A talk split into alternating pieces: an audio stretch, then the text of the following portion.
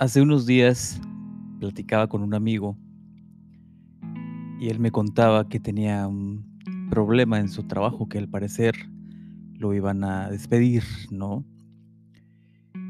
Y estaba un poco preocupado él porque no sabía qué, qué iba a hacer. Aunque él tiene un negocio donde le va relativamente bien pues ese negocio genera ingresos, aún así él estaba como preocupado. Igual y no estaba preocupado por el tema del despido, sino porque la situación en la forma como lo iban a despedir o, o esa incertidumbre de en qué momento, ¿no? Porque aún eh, estaba laborando, pero él me externaba esto, de hecho él me, él me busca y me dice, oye, quiero platicar contigo porque quiero contarte algo y es cuando me cuenta esto. Y yo solo lo escuchaba y yo decía, caray, pues yo tiene años que no soy empleado, pero pues sé que se siente que, que de pronto te quedes sin un empleo. Pero pues cuando eres e, emprendedor, cuando eres empresario, tu mentalidad es otra totalmente distinta. Siempre piensas en hacer negocios y piensas que hay oportunidades de generar ingresos.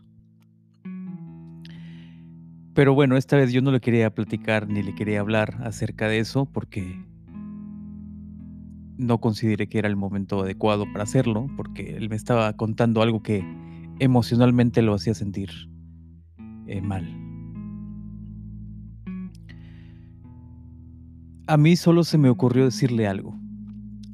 Yo le dije, imagina esto le dije su nombre, que vas a una tienda de autos de lujo, pon el nombre que tú quieras, yo le dije Ferrari, y le dije que imaginara que tenía en su poder todo el dinero del mundo, que él podía configurar su vehículo como a él le gustara. Él le podía poner los rines que quisiera, el color que quisiera, los interiores que quisiera, el equipamiento de motor que él deseara, eh, el tipo de piel, la forma del volante, el calibre de las llantas, etcétera, que él podía diseñar su Ferrari como a él le gustaría. Y yo le dije que eso era una analogía del momento en el que estaba su vida que él tenía la oportunidad en ese momento de iniciar de nuevo otra etapa de su vida y que él podía configurarla como él quisiera. Muchas veces se nos olvida que nosotros tenemos el control de nuestra vida. Tampoco con esto quiero decir que no hay adversidades, porque pues sí la hay, sí las hay, pero Tú siempre puedes diseñar tu vida como tú quieres. Porque esa configuración se llaman decisiones. Y cuando tú tomas decisiones, tú trazas una ruta de vida. Yo creo que nos cuesta mucho trabajo diseñar nuestra vida y por eso no encontramos el camino adecuado. Por eso es que no tenemos metas concretas porque no entendemos cómo configurar nuestra ruta de vida. Yo lo que hago y lo que a mí me funciona muy bien es trazarme metas a muy corto plazo. Por ejemplo, te voy a poner un ejemplo, si yo quiero viajar a Turquía y yo sé que el viaje me cuesta 100 mil pesos, pues bueno, empiezo por averiguar cuánto cuestan los boletos y cuánto cuesta la estancia. Y juntar para eso. Ahorrar y juntar y comprar mis boletos e irme.